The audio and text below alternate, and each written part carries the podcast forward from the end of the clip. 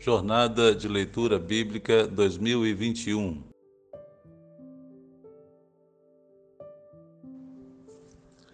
Olá, meus queridos irmãos. A graça e a paz de Jesus seja com todos. Vamos dar continuidade à nossa jornada de leitura bíblica. Hoje, dia 16 de fevereiro, nosso alvo é lermos Hebreus capítulo 10 até o seu término, até o capítulo 13. Hebreus capítulo 10, a palavra diz assim: O sacrifício de Cristo é definitivo. A lei traz apenas uma sombra dos benefícios que hão de vir, e não há realidade dos mesmos. Por isso, ela nunca consegue, mediante os mesmos sacrifícios repetidos ano após ano, aperfeiçoar os que se aproximam para adorar. Se pudéssemos fazê-lo, não deixariam de ser oferecidos? Pois os adoradores, tendo sido purificados uma vez por todas, não mais se sentiriam culpados de seus pecados. Só uma parte aqui.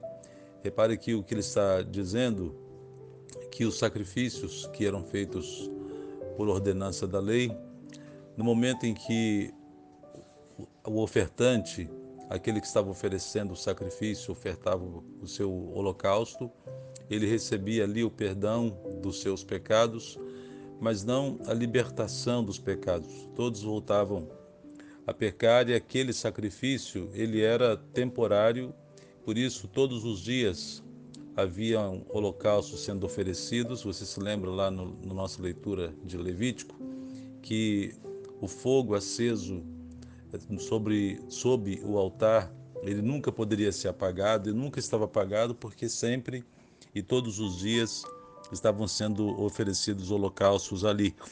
Isso devido à ineficácia do, de um apenas desse ritual da absolvição completa. Mas isso não é o caso agora de Jesus. Ele está dizendo: pois todos aqueles que estão agora em Cristo temos então essa absolvição completa pelo sangue de Jesus. Verso 3. Contudo, esses sacrifícios são uma recordação anual dos pecados, pois é impossível que o sangue de touros e bodes tire pecados. Por isso, quando Cristo veio ao mundo, disse: Sacrifício e oferta não quiseste, mas um corpo me preparaste. De holocaustos e ofertas pelo pecado não te agradaste. Então eu disse: Aqui estou, no livro está escrito a meu respeito. Vim para fazer a tua vontade, ó Deus. Primeiro ele disse: Sacrifícios, ofertas, holocaustos e ofertas pelo pecado não quiseste, nem deles te agradaste, os quais eram feitos conforme a lei. Então acrescentou: Aqui estou, vim para fazer a tua vontade ele cancela o primeiro para estabelecer o segundo. Pelo cumprimento dessa vontade, fomos santificados por meio do sacrifício do corpo de Jesus Cristo, oferecido uma vez por todas. Dia após dia, todo sacerdote apresenta-se e exerce os seus deveres religiosos. Repetidamente oferece os mesmos sacrifícios que nunca podem remover os pecados. Mas quando este sacerdote acabou de oferecer para sempre um único sacrifício pelos pecados, assentou-se à direita de Deus. Então perceba essa referência que ele faz mais uma vez de Jesus como o grande sumo sacerdote que ofereceu a si mesmo como um sacrifício definitivo. Repare a expressão que ele usa aqui no, nesse verso 11 e 12, em que ele ah, acabou de se oferecer para sempre um único sacrifício pelos pecados. Jesus, ao morrer na cruz, fez o sacrifício perfeito e, e que é capaz de perdoar, dar perdão a todos aqueles que nele creem, todos aqueles que o confessarem como Salvador. Verso 14 porque por meio de um único sacrifício ele aperfeiçoou para sempre os que estão sendo santificados. O Espírito Santo também nos testifica a este respeito. Primeiro, ele diz: Esta é a aliança que farei com eles. Depois daqueles dias, diz o Senhor: Porei as minhas leis em seus corações e as escreverei em suas mentes. E acrescenta: dos seus pecados e iniquidades não me lembrarei mais. Onde essas coisas foram perdoadas, não há mais necessidade de sacrifício pelo pecado. Deixa eu fazer um comentário aqui. Veja que verso maravilhoso esse 17, né? Marque na sua Bíblia: dos seus pecados e iniquidades não me lembrarei mais. Como Deus é maravilhoso e gracioso, perdoador, que nos concede esse perdão de apagar todo o nosso pecado, todo o nosso passado, nos fazer fazer de nós novas criaturas. Glórias ao nome do Senhor por isso. E por isso podemos nos aproximar do seu trono por, pelo meio do sangue de Jesus e dele receber esse perdão. Um apelo à perseverança, verso 19. Portanto, irmãos, temos plena confiança para entrar no Santo dos Santos, pelo sangue de Jesus, por um novo e vivo caminho que ele nos abriu por meio do véu, isto é, do seu corpo. Temos, pois, um grande sacerdote sobre a casa de Deus. Sendo assim, aproximemo-nos de Deus com um coração sincero e com plena convicção de fé, tendo os corações aspergidos para nos purificar de uma consciência culpada e tendo os nossos corpos lavados com água pura. Apeguemo-nos com firmeza à esperança que professamos, pois aquele que prometeu é fiel. E consideremo-nos uns aos outros para incentivar-nos ao amor e às boas obras.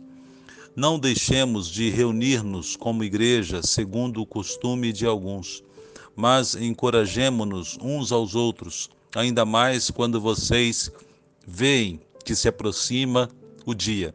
Esse verso 25 é importante e o escritor aqui de Hebreus está fazendo essa recomendação para que as pessoas não deixassem de se reunir como igreja. Irmãos, como isso tem sido importante nesse tempo, um tempo em que muitos estão apostatando da fé, Sabemos também que vivemos um momento de pandemia, muitos estão impedidos de congregar, de estar reunidos como igreja.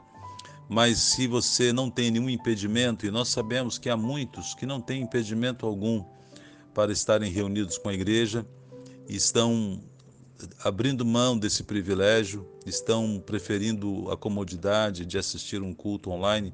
Não seja assim com você, se você tem condições reúna-se com a igreja, não abandonando o convívio dos irmãos da Igreja de Cristo, como o texto que acabamos de ler nos exorta e nos admoesta.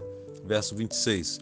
Se continuarmos a pecar deliberadamente depois que recebemos o conhecimento da verdade, já não resta sacrifício pelos pecados, mas tão somente uma terrível expectativa de juízo e de fogo intenso que consumirá os inimigos de Deus.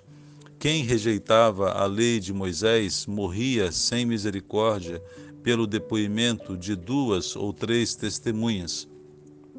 Quão mais severo castigo, julgam vocês, merece aquele que pisou aos pés o Filho de Deus, que profanou o sangue da aliança pelo qual ele foi santificado e insultou ao Espírito da graça. Pois conhecemos aquele que disse: A mim pertence a vingança, eu retribuirei, e outra vez, o Senhor julgará o seu povo. Terrível coisa é cair nas mãos do Deus vivo. Lembrem-se dos primeiros dias, depois que vocês foram iluminados, quando suportaram muita luta e muito sofrimento Algumas vezes vocês foram expostos a insultos e tribulações. Em outras ocasiões, fizeram-se solidários com os que assim foram tratados. Vocês se compadeceram dos que estavam na prisão e aceitaram alegremente o confisco dos próprios bens, pois sabiam que possuíam bens superiores e permanentes. Por isso, não abram mão da confiança que vocês têm. Ela será ricamente recompensada. Vocês precisam perseverar, de modo que, quando tiverem feito a vontade de Deus, recebam o que ele prometeu. Pois em breve, muito em breve, aquele que vem virá e não demorará. Mas o meu justo viverá pela fé, e se retroceder, não me agradarei dele. Nós, porém, não somos dos que retrocedem e são destruídos, mas dos que creem e são salvos. Amém? Marque esses dois versículos aí também na sua Bíblia, Hebreus 10, 38 e 39 mais uma referência àquilo que foi tão falado no livro de Romanos, de que o justo viverá pela fé. E perceba que para nós não resta outro caminho a não ser avançar, seguir adiante. O texto diz: E se retroceder, não me agradarei dele. Então nós não somos dos que retrocedem e são destruídos, mas que creem são salvos. Então nosso caminho, irmãos, é seguir adiante, rompendo em fé, confiando em Jesus, não olhando para trás e confiando que o Senhor nos dá, honrará a nossa fé. Amém?